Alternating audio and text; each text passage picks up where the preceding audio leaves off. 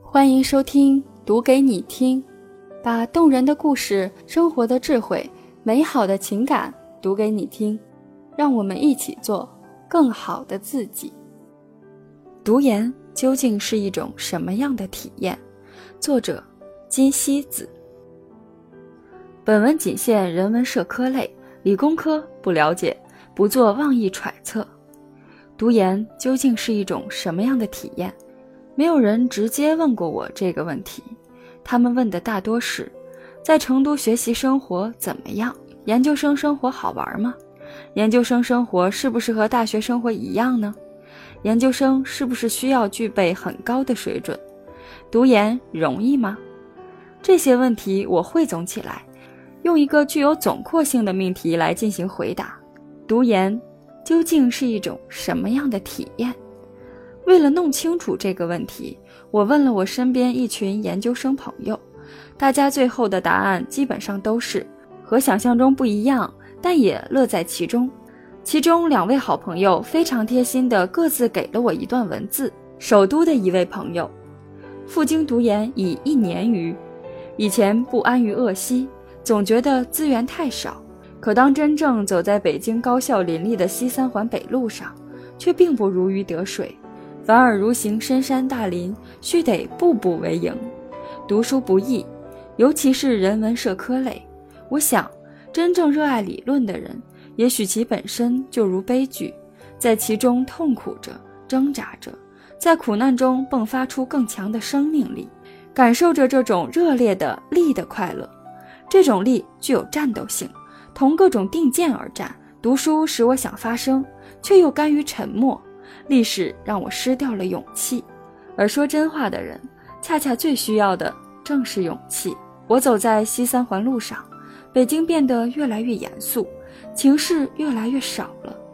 我见证着当下如雨从天而降，成为历史。这是难得的机会，我不会中断我的思考。这位朋友爱写诗，写出的句子也有种诗句的顿挫感。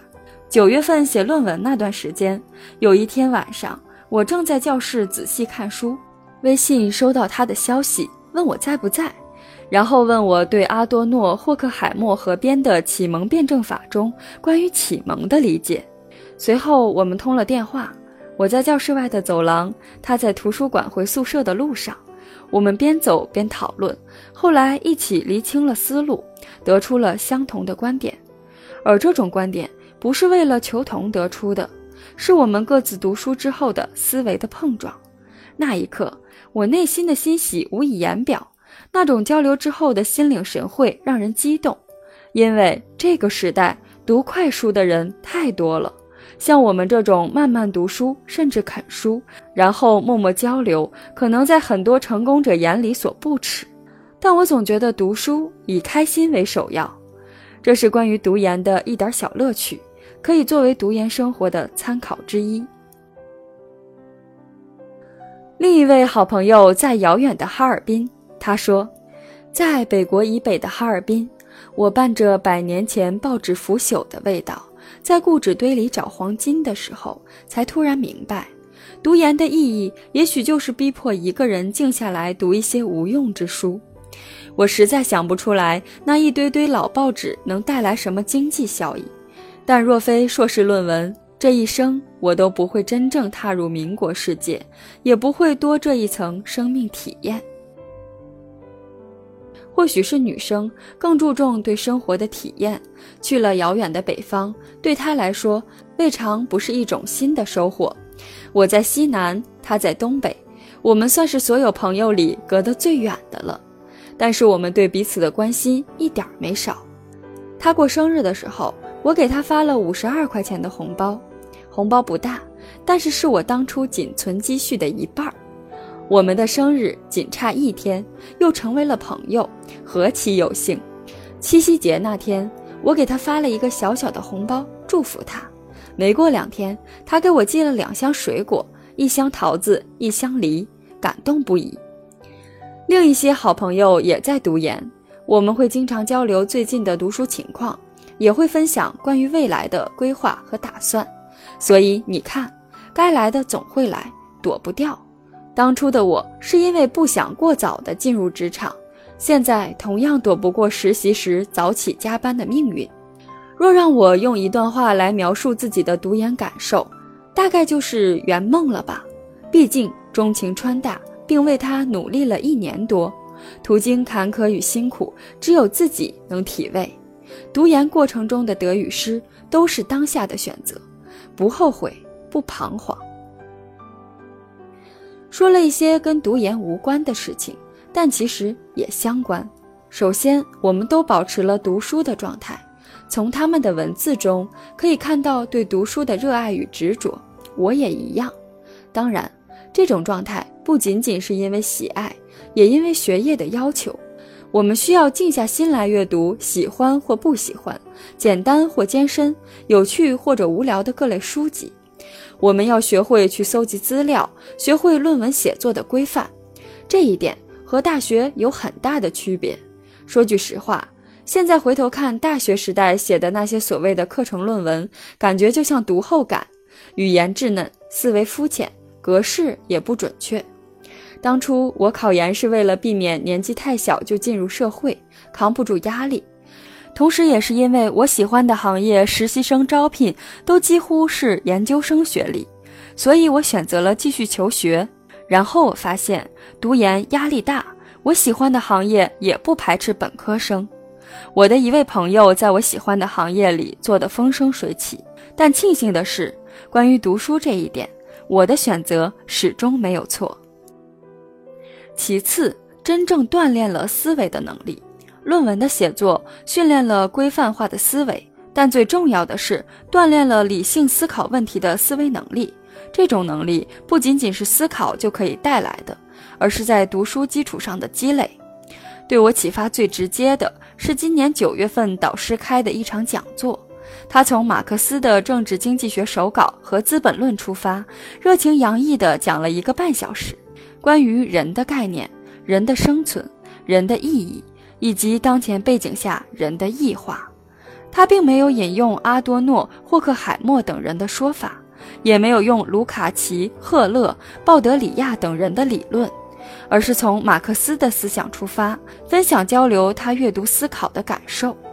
这种分享不同于大面积科普式的知识堆砌，而是在细读文本的基础上思考洞察的结果。这也恰恰是研究生阶段需要培养的一个能力。读书做报告是课堂常态，研究生阶段上课的常态基本上就是一个学期读一本书，或者频繁的课堂报告。需要自己选课题、找文献、做研究，然后根据自己阅读理解的内容做成书面报告，在课堂上展示。也是在研一的第一学期，我读完了人生中第一本全英文书籍，而且还是纯理论性的。可以说，研究生生活还是很轻松的。